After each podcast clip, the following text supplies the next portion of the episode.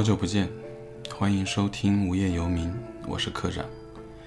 今天这期节目是关于2020年，这个我们将来一定会回忆、会哭、会骂、会叹气，也会感恩、会怀念的年份。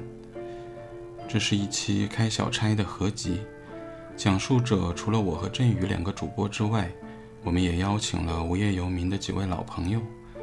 心情不太好，依然没有上岸的爱娇，勇敢反击职场霸凌但没有结果的浮游，播客小伙伴仍被严峻疫情围困的婉莹，看到了雪但漫长冬天迟迟没有结束的驰骋。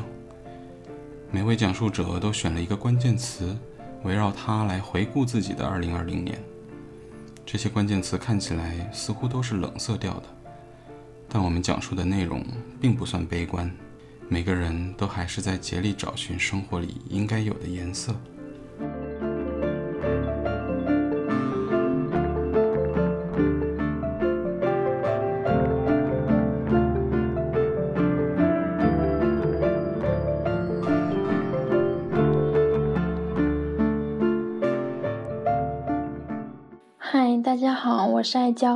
好久不见呀！受科长邀请，然后又来录节目了。应该是讲二零二零年的总结吧。那今年我的关键词是告别。录上一期播客的时候，好像是在今年的一月份的上旬。那时候讲我是一个心情不太好的年轻人，为无意义的生活而烦恼。但是现在，我已经不去思考这样的问题了。今年不断和一些人、一些事进行告别。很久以前，大概是大一吧，大一的暑假，和我朋友说。二零二零年考研上岸的话，要去东京做奥运会志愿者。但是，就像上一期播客所说，我没有上岸，东京呢也没有如期开奥运会。我和大部分人一样，开始了漫长的居家生活。在今年的元宵节前后吧，我们家有只羊，有只母羊，它突然生小羊羔了，然后生了还挺多，有四只，而且那时候天特别冷。结果第一只刚生下来就死掉了，母羊呢熬了两天之后也死掉了，随后剩下来的三只小羊也一只一只死掉了。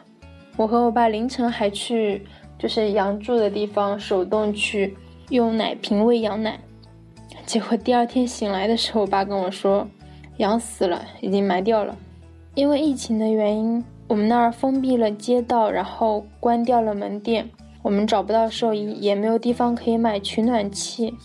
当然，我们也不太会照顾小羊仔，就这样看他们一只一只没命。然后每死掉一只小羊，我就很崩溃，和我爸发脾气。就是我们已经很用心的在在喂他们，在照顾他们了。白天的时候要喂好几次，晚上的时候要喂，凌晨要定了闹钟喂。为什么这样了？他们还是要死掉。我爸就说，在外面人都没命了，羊活不了也挺正常。人畜的命都是老天安排的。我不知道他是不是一语成谶。二月末的时候，我发现我爸卡血了。其实他身体一直都是处在那种嗯不是太好，然后也不能做很重的活的一个这样的样子吧。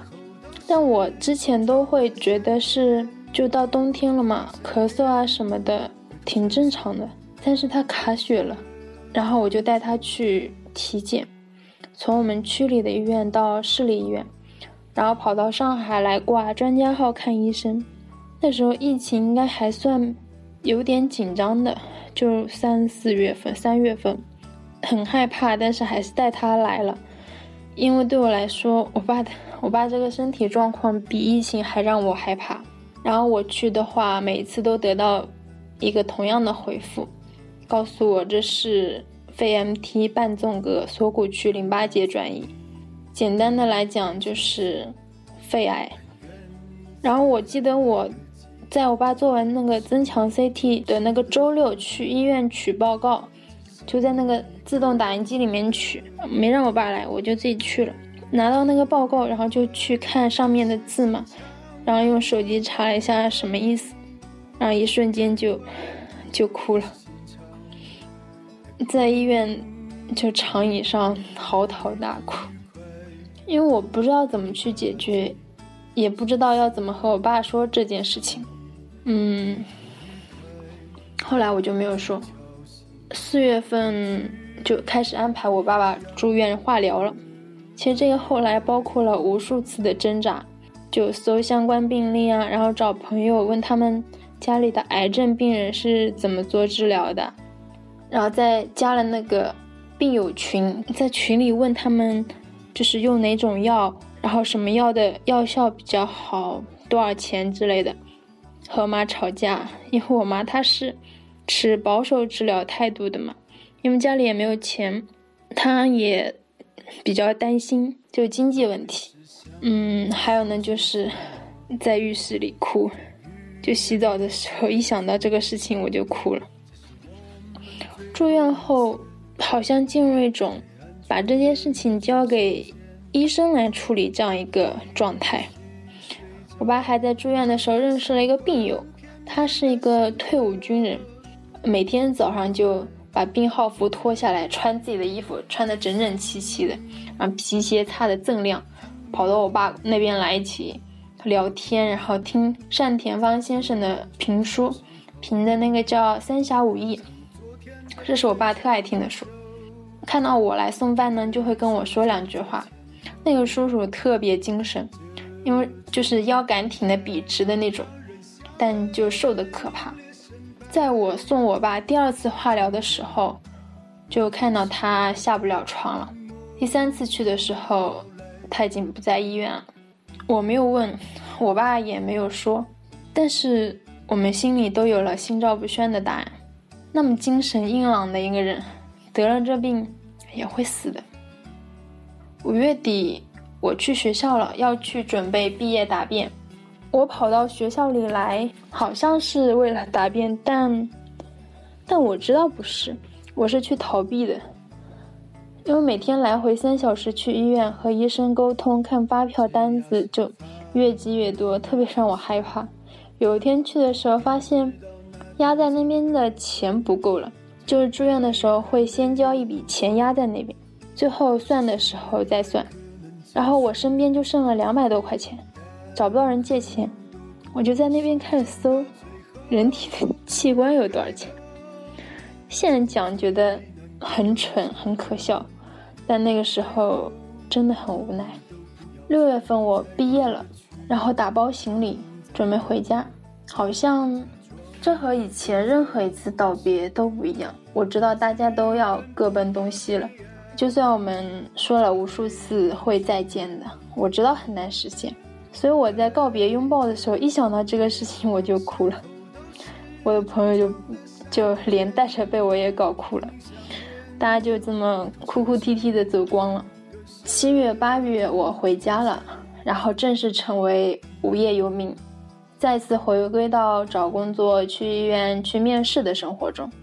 第五次化疗后，我爸爸的声带咳坏了，他不能说话了。然后整个夏天，家里都特别的安静。年初我特别期待的夏天，冷清的 让我感觉很可怕。然后每天过着一种昼夜颠倒的生活，整个上午都在睡觉，这样呢就可以逃避掉半个白天。唯一坚持做的事情是在微博每天更我的呼吸日记。我觉得只要我一直跟一直跟，我爸爸就能一直呼吸下去。八月底结束了一个周期的化疗六次，然后我爸就待在家里休养了。我呢也出门正式找工作了。九月初找到了工作，我变成了新社会人。这个时候，呼吸日记也停更了，因为实在是没有时间。我感觉好像过了一个很不一样的暑假。我一下子要工作了，就是我作为无业游民的时候，那时候挺焦虑的。但是我作为新社会人，我找到工作了，又有新的焦虑。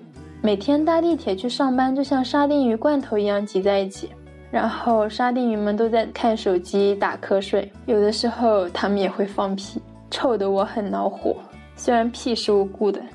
九月、十月很快就工作了后，会发现时间好像。倍速的一样，起码是一点五倍速一样，就这样过去了。十一的时候我回家了，跟我爸聊了一些工作的事情啊，然后我的生活啊，我吃什么啊。他那那时候已经很难说话了，但是还是就努力的发出一点声音回应我。我们聊了特别久，好像到十一点半左右，到半夜了。我怕他吃不消，让他睡了。一个月后，我才知道，这是我们父女最后一次长久的对话。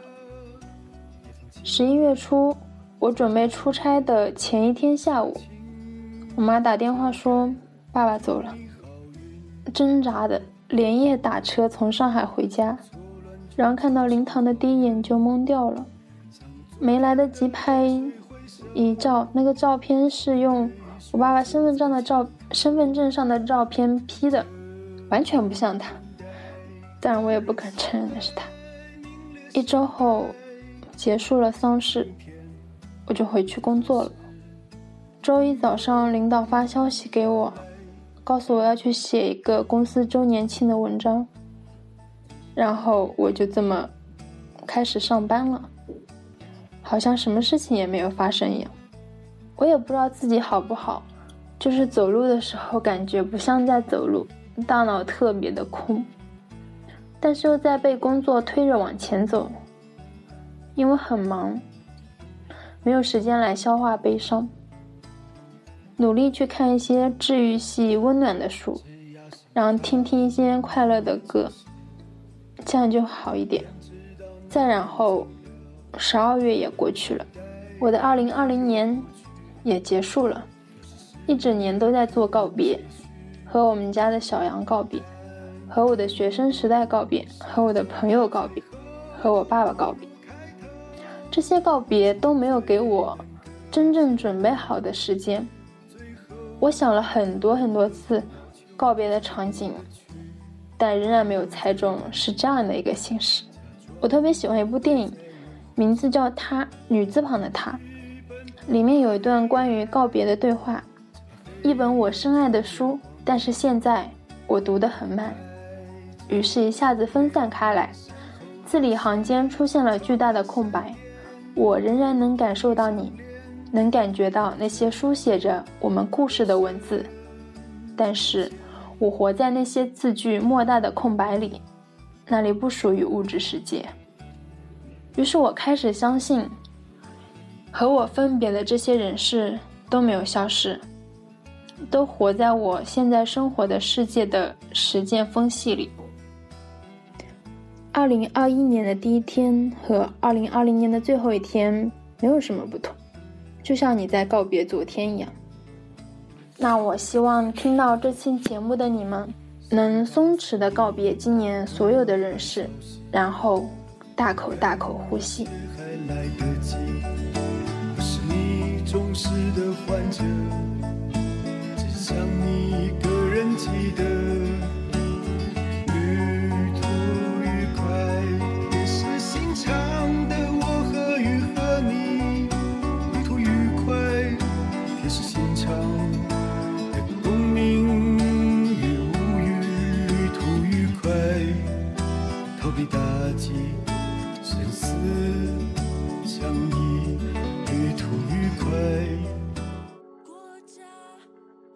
大家好，我是浮游。想了很久，我还是把抗初老作为我的2020年关键词。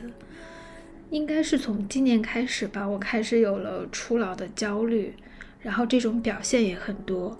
比如在身体方面，我开始怀疑自己是不是已经开始有法令纹了。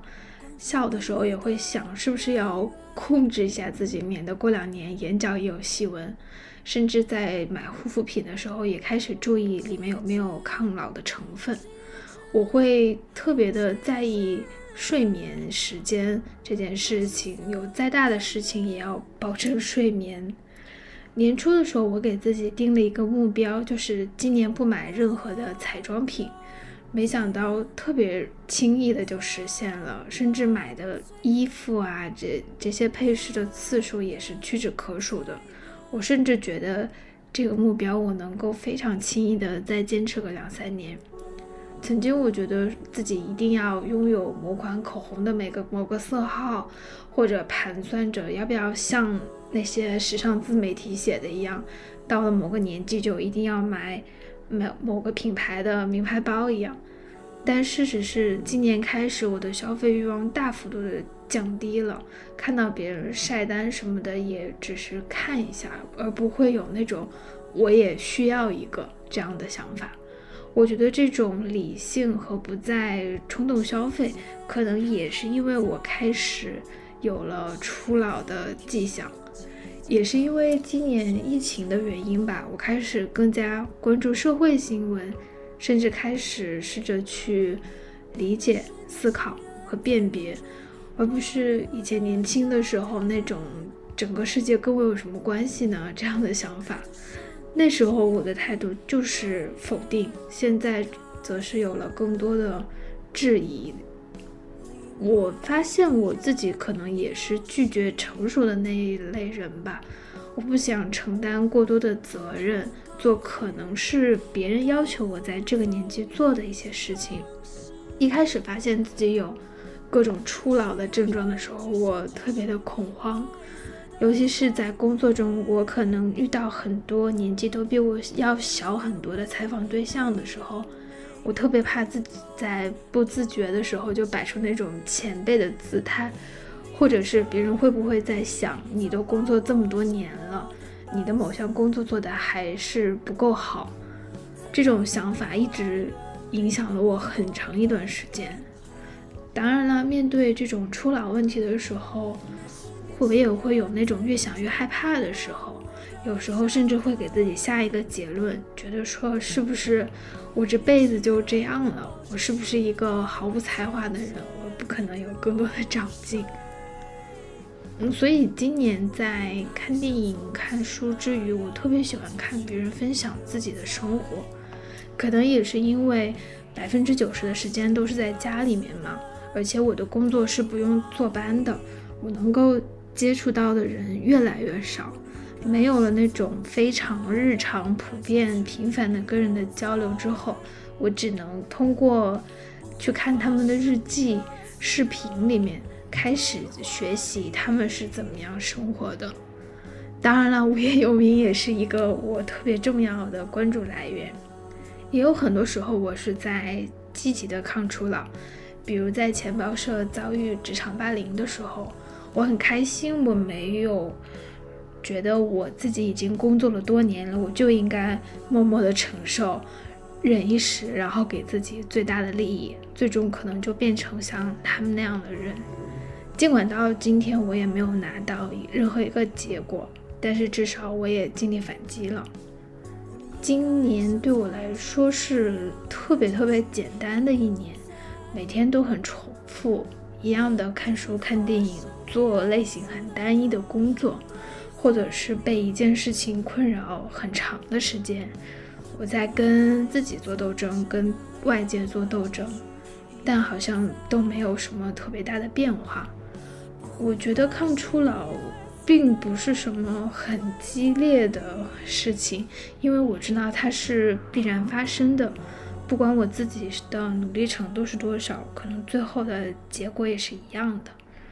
就像这个词，可能本身很多人就会觉得是消费主义的陷阱啊，是智商税啊一样。我想，不管是消极的和积极的，有用的没用的抗争，最终不过是我唯一能做的一件事情吧。所以，我可能还是会继续下去。希望新的一年能够找到更多的方向目标，能想到更多自己愿意坚持的事情。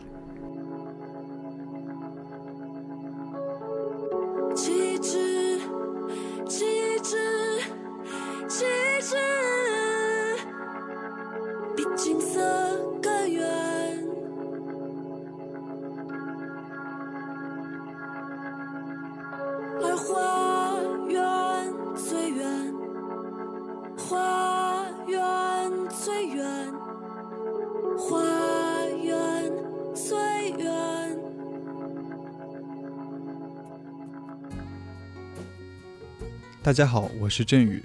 我的二零二零年关键词是恍惚。在录这期节目的时候，我把过去一整年都在脑海里回放了一遍。有自己的生活，也有那些和自己生活密切相关的公共事件，两种记忆交织在一起，就产生了一种特别恍惚的感觉。先说说看自己的生活吧，今年应该算是我从六岁上小学以来，在家里面待的时间最久的一年，所以在回看这一年的时候呢，脑海里的画面基本上都是家的场景。也是因为有这么长时间的相处，今年也把家里面就是好好的改造了一番，解决了一堆家里的老大难问题，比如说把那台轰轰作响六年的冷气机给换了，然后也解决了一网速超级超级慢的问题，也买了升降办公台和一个很舒服的办公椅。然后也和阿斌一起把之前的客房改造成了书房，也在客厅摆上了一台专门用来冲茶的桌子。是的，这一年也养成了每天早上喝一杯茶的习惯。在这个越来越充满不确定性的时代，努力把生活过得有规律，中间又有一些滋味。前几天还买了把户外的折叠椅，天气好的时候就扛着椅子去户外办公或者是读书。才发现那个最适合阅读的 Secret Corner 其实就在眼皮底下。我这一年的生活其实是非常向内的，因为疫情的缘故，见面的社交活动少了很多。我又是个不太爱在网上打字聊天的人，所以基本上就是活在自己的小世界里。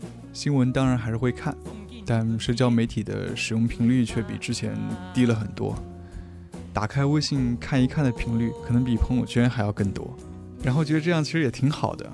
生活嘛，没有比较就没有伤害，在自己的小世界里找到一种相对自洽的方式，也就少了许多自我攻击和自我否定。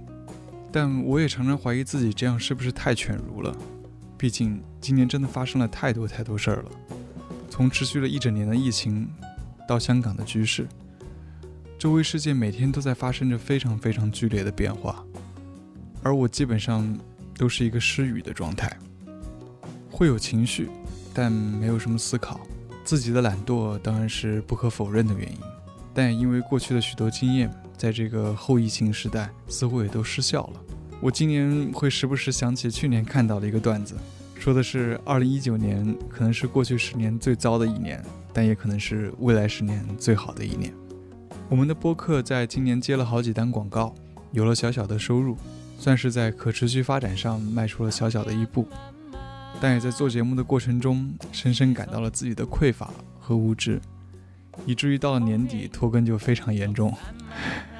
如果缺乏对生活的观察，致使生活又过得马马虎虎、得过且过，想要出一期过得去的节目，真的是比登天还要难。二零二一年，我希望自己可以过得更向外一点，和朋友多一些连接，对世界多一些思考，努力让恍惚的生活过得更清晰一点。都给肉饭，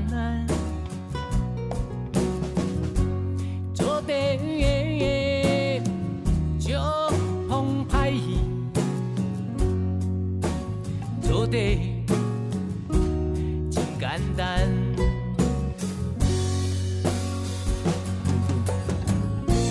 有位就做，工作要人得就澎湃，做得真简单。有味就做，工作有人。大家好，我是婉莹，目前在为小黄鱼播客网络打工。我的二零二零年关键词是冷漠。振宇找我来录开小差的时候，我大脑一片空白，怎么可能用一个词就为二零二零年点题呢？过去的一年信息量如此之大，活着就是不断的见证历史。年初疫情爆发，可能是恐惧、悲愤、屈辱、心疼，但中间又夹杂着一丝新鲜。毕竟以前谁见过那样空无一人的城市街道呢？那个时候好多。那个时候，好多年不联系的外国同学都会专程写邮件来叫我注意安全，问我需不需要他们在欧洲、美国帮我采购口罩寄回来。武汉封城期间，每天我都会在 YouTube 上看当地博主的更新视频。解封那天，武汉人纷纷走上街头，缓步在太阳下行进，他们好像全部都是新人。后来慢慢就变了，忘了具体是从哪天开始，中国成了最安全的地方，至少是之一吧。每天国内的数字越来越小，国外的越来越多，关心调转了方向。出门和回家的时候表演的一整套消毒清洁，进出公共场合的体温测量，已经从必须的保命程序演变成了大型群体行为艺术，一种信则灵的仪式。我的两位播客伙伴大黄和小爱。一个在德国，一个在日本。这一年下来，他俩几乎都没有进过博物馆，自然也很难来录节目。我一旦可以自由活动，就赶紧到处跑了起来。前两天我算了一下，今年去了涪陵、贵州、山西、河北、安徽、北京、上海和好多包邮区的城市。博物志播客也在这一年里发展成了小黄鱼播客网络。我们甚至又租了新的办公室，开始对明年抱有希望。疫情期间流速缓慢的时间，好像突然打开了水龙头。从五月份到现在，在我的感知里，好像只有一两个月而已。时间过得快，这可能就是冷漠的证据吧。疫情最严重期间的那种每一天都在揪心的实在感没有了，取而代之的是生活的车轮吱嘎向前。前几天，我和大黄、小爱凑在一起，想要录一期定番的岁末闲聊，聊2020年，怎么能不说到疫情呢？可是最后我们真的没有聊疫情，不是没得聊，而是我们发现互相对疫情的感知已经完全错开了。德国和日本都到了疫情爆发以来最严重的时刻。德国希望靠冬季假期这段时间把大家关在家里，彻底把病毒捂死，这是不是很熟悉的话语？而日本防疫胜负的三周间刚刚失败，东京都医师会又提出了新的一个概念，叫做“真见胜负的三周间”。其实进入十二月份以后，我每天都会想一想，去年的今天疫情发展到哪一步了？这样的回想让我产生了幸存者的内疚，觉得自己在下半年充实的生活有些没脸没皮。第一财经在二零二零年二月八号发表了一篇文章，标题是“假如武汉的警铃有机会被拉响，可以是哪天？”我把这篇文章当成参考，偶尔翻出来看看。比如我现在录音的十二月二十九号。去年今日，湖北省中西医结合医院开始向省市区疾控中心反映情况。湖北省和武汉市卫健委指示武汉市疾控中心、武汉市金银潭医院和江汉区疾控中心到湖北省中西医结合医院开始进行流行病学调查。而去年的明天，李文亮、刘文、谢林卡等医生会通过微信群向同事发出提醒。我和大黄、小爱三个人在录制年终回顾节目的时候想。如果能穿越回一年前，能干点什么？在网上发帖预言全球大灾难，这个是作死；囤口罩、囤物资，甚至赶紧筹钱买一条口罩生产线，这就变成了发国难财的黑心商人。最后想一想，其实一个人是什么都改变不了的。我想今夜我喝多不过话又说回来，为什么你还是滴酒不沾？为什么你还是铁石心肠？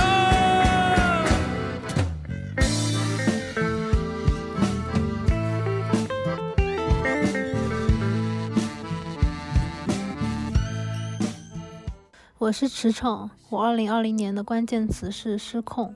我想，这不仅仅是我一个人对于今年的感受。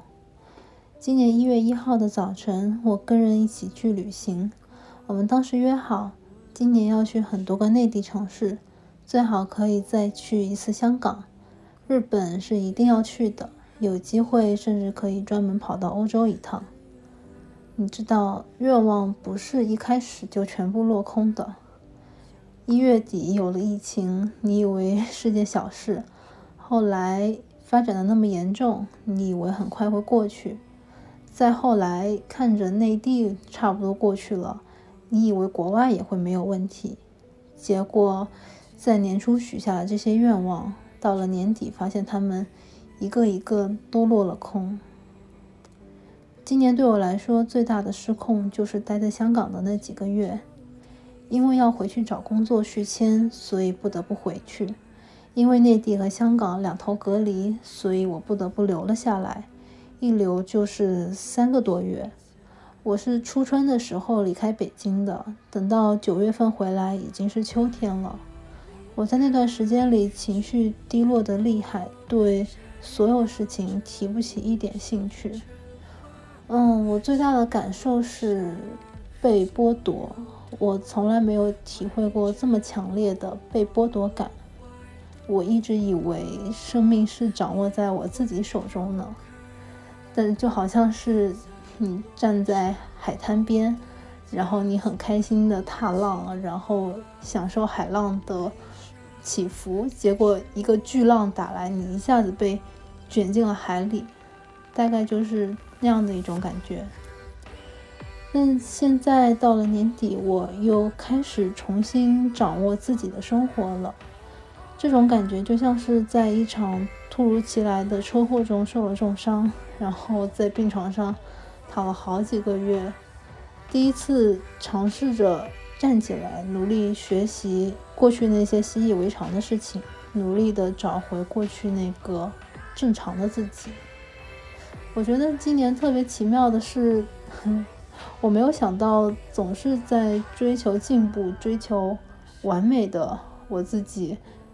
到了这一年结束的时候，最想要的就是正常，正常的生活节奏，正常的工作，正常的感情和正常的对于未来的期待。这些东西，我在过去的一年间好像或多或少的都都失去了。我希望在新的一年可以把它们找回来。嗯，今年我最开心的一件事情是我养了一只小猫，它让我觉得特别安慰。他来了家里一个月的时候就得了耳道炎，然后坐在宠物医院的小房间里，我一直不停的流眼泪。陪我一起去的人说：“你不至于吧？不就是生个小病吗？”但是我还是一直流眼泪。然后后来我在想。我的眼泪其实不只是在为我的小猫吃了苦而感到伤心，更多的是我感觉到这个小生命，它真的与我有关。我从此以后就要像这样对这个小生命负责了。而特别幸运的是，我有能力为它负责。我当时流的好像是幸福的眼泪，所以我在想。新的一年，我得做个成年人。虽然这个听起来有点好笑，因为我也成年了有一段时间了，但是很多时候面对一些特别成年世界的问题，我还是会手足无措，我还是会被打乱生活的节奏。我在想，新的一年我要像对我那只小猫一样，我要学会。负起责任，对更多的事情，对更多的人负起责任，也包括对于自己的生活负起责任，重新找回我的掌控力，度过一个不再失控的二零二一。我想我过得。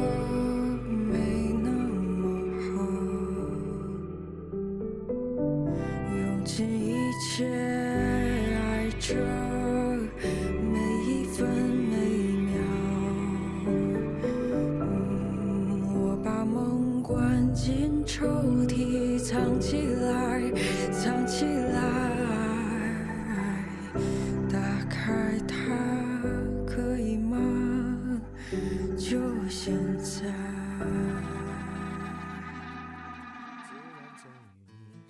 我是科长，我的二零二零关键词是审视。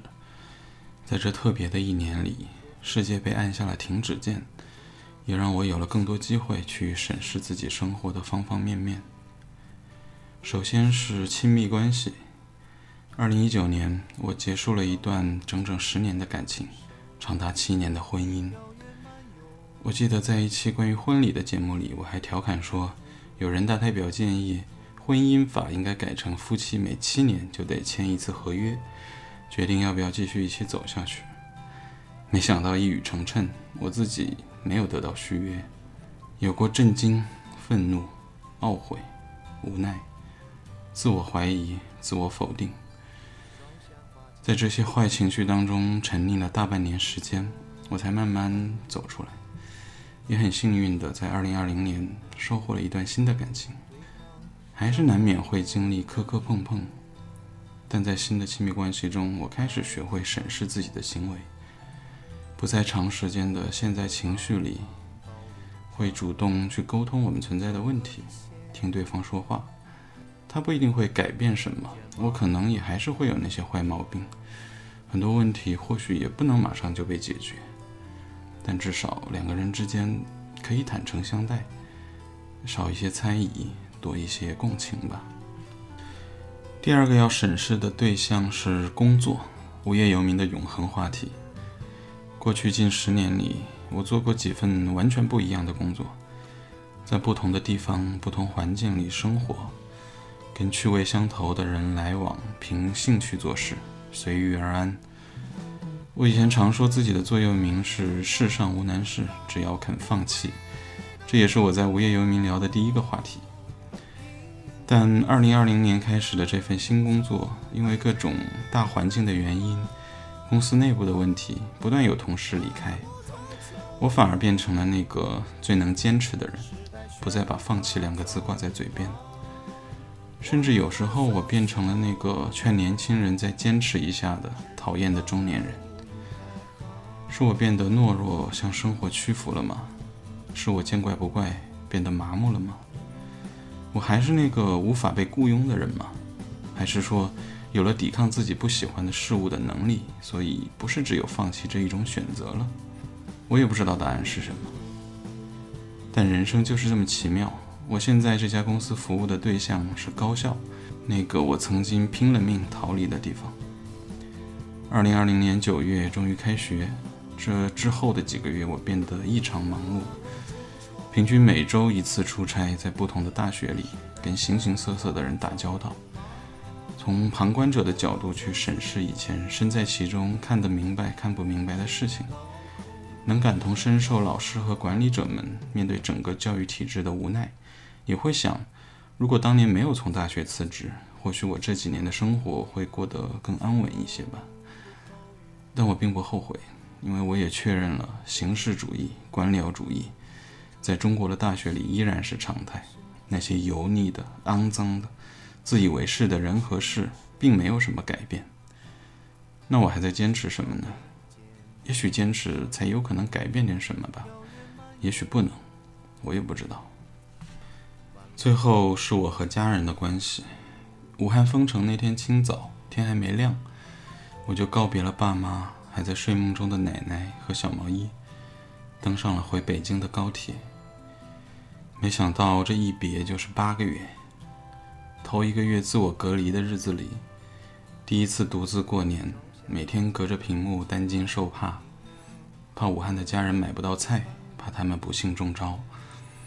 每天跟爸妈视频，陆续听到他们认识的人确诊的消息。其中有一个他们多年的好友，我小时候也很熟的阿姨重症确诊，进了 ICU。当时医院人手紧缺，阿姨的儿子，小时候带我玩过的哥哥，火速从外地赶回去照顾。那是我第一次感觉到死亡离我们如此之近。我告诉爸妈照顾好自己和奶奶，不用担心我。我住的小区电梯里都有人消毒的，我爸会说：“哦，我们这里没有人消毒，只有毒消人。”他还告诉我，晚上和几个老哥们约好了视频喝酒，每个人都得拿自己最好的酒出来喝。他们就是这么会苦中作乐。后来爸妈又弄到了一点面粉，每天自己做油条、做饼吃，发照片给我看。其实，在我先斩后奏从大学辞职后的几年里，和爸妈的关系一直就不算太好，甚至因为工作的事情起过很大的冲突。疫情把我们拉近了很多，也能敞开聊很多事情。我也终于切身体会到思念孩子的那种感觉。我离开武汉的那天，小毛衣就被接回一江之隔的外公外婆家。和他妈妈生活在一起，我通过视频看着他一天天长大，学了几首新歌，背和长江有关的诗，乐高拼得越来越复杂，胡蹦乱跳自编的舞蹈，把家里弄得乱七八糟。过完了三岁生日，八个月之后，我再次抱着她的时候，感觉真是个大姑娘了，重了很多，也懂事了很多。有一天，我带她去超市买吃的。她推着自己的小推车，看着远处几个家长和小朋友，然后自言自语说：“都是爸爸带着的，都是爸爸呀。”以前生活在一起的时候，每天面对这个敏感、倔脾气、不爱睡觉的小孩，我也会不耐烦，会想要他快点长大，变乖一点，不要让我们这么累。现在回想起来，那些折磨都是他长大的过程了。是我和他最美好的时光。经历这一切之后，每次见面的每一分钟，我都无比珍惜。他最近有了自己的手机和微信，会发表情和语音，还会跟我视频聊天。我想，我会和他成为不常见面，但永远放在心里的好朋友吧。封城期间，我最担心的人是我奶奶。她这几年常常住院，尤其冬天。那段时间，家人们都不敢问一个问题：奶奶发病了怎么办？有哪个医院能去？奶奶是一个极其刚强的人，不到疼得受不了的时候，绝对不会说。她不想要小辈们为她花钱。她老人家顽强地挺过了年初的冬天，但没有挺过年末的冬天。十二月的一天傍晚，爸爸突然打电话告诉我。奶奶快不行了，我立马买了当晚的机票，回到家已经是凌晨，没有赶上最后一面。我妈说，奶奶在弥留之际已经几乎失去意识，他们告诉她，我在回来路上了，再等等。奶奶说不了话，只能流泪，没多久就走了。我小时候主要是奶奶带的。她是跟我最亲的祖辈，以前老喜欢给我讲一些过去的神奇的故事，比如文革的时候他被批斗，造反头子让群众举手表态，当时只有几岁的我爸不举手，于是被人拎起来重重的扔了出去，结果正好被一个路过的婆婆接住了，不然我爸可能就没了，也就没有我了。最近几年，奶奶的耳朵慢慢不灵了。我每次回家也都匆匆忙忙，和她聊不了几句话。封城期间和他视频，他也听不清我在说什么，每回都是笑眯眯的点点头，嘴里说着“好啊，我们都好啊”。丧事办完第二天，我去他房间里整理他以前的照片，突然很想要多了解他一点。想听他讲这一生的故事，我知道的还是太少了。关于二零二零年，还有一些想说的话，我写给了去年最后一期节目的嘉宾马世芳。刚刚成为一个无业游民的他，在十二月二十九日播出的广播《耳朵借我》最后一集里，替我念了这段话，我会作为彩蛋放在今天这期节目的最后。谢谢大家过去一年的陪伴，二零二一，我们空中再见。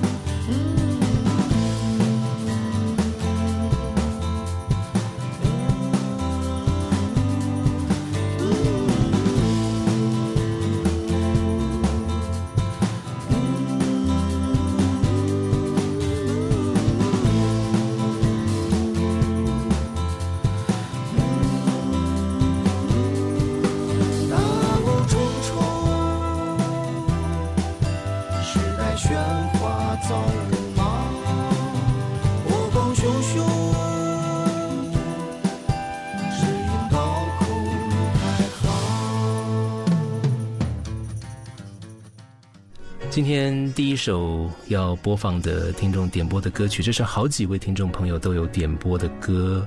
这首歌是达明一派在今年刚刚发行的新作品《今天世上所有地方》。北京的科长，他点播这首歌，他想说，去年最后一天，他对自己说，二零二零会好的，因为不能更糟了。没想到这一年真的可以更糟糕。但是每次听到这首歌，好像又能振作一点了。这糟糕的世界还好有音乐。这首歌要送给所有在二零二零年被欺骗、被污蔑、被侵犯、被监禁、被消失、被迫流亡，但是仍然在竭力找寻哪怕一点点光亮的人。达明一派在今年发行的这首新歌是由潘元良作词，由黄耀明、刘以达共同作曲，李端贤编曲。我会说，今天世上所有地方，你要去多远，也被困在迷惘，却更要相信自由必将释放。哪里缺少的，在哪里补上。继续看，一点光，总会找到方向。我愿意牵你手，不怕隧道极长。继续唱，继续找，总会找到方向。这首歌也送给所有在香港的朋友们。达明一派，今天世上所有地方。听说你今天到达一个地方，战胜了哀伤，却在继续静养。你说你拥有是无限量荒凉，照片都不想让我看一看。听说你今天继续拥抱梦想，挫折再担当，要为正义负上。过去已失去，但仍念念不忘。碎片要怎么合拼见真相？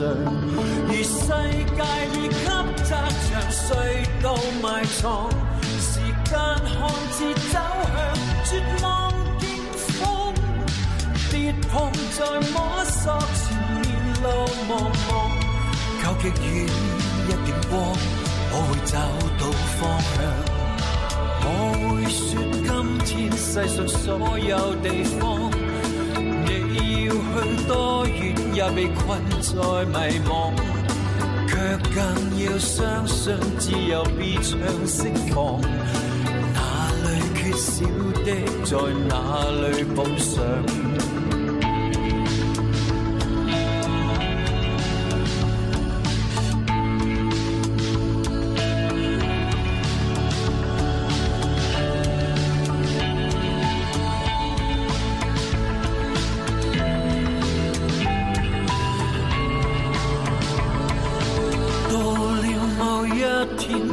这个地方，你我说今天这段过去状况，哪怕已走过死人幽谷一趟，这广阔天空又再次开朗。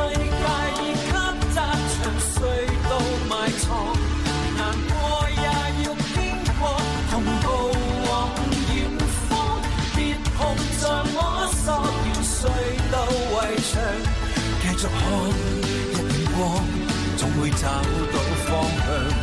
世界已给窄长隧道埋藏，难过也要经过，尽力抗上。跌痛在摸索完隧道围墙，继续看一点光，总会找到方向。我愿意牵你手。不怕隧道极长，继续唱，继续走，总会找到方向。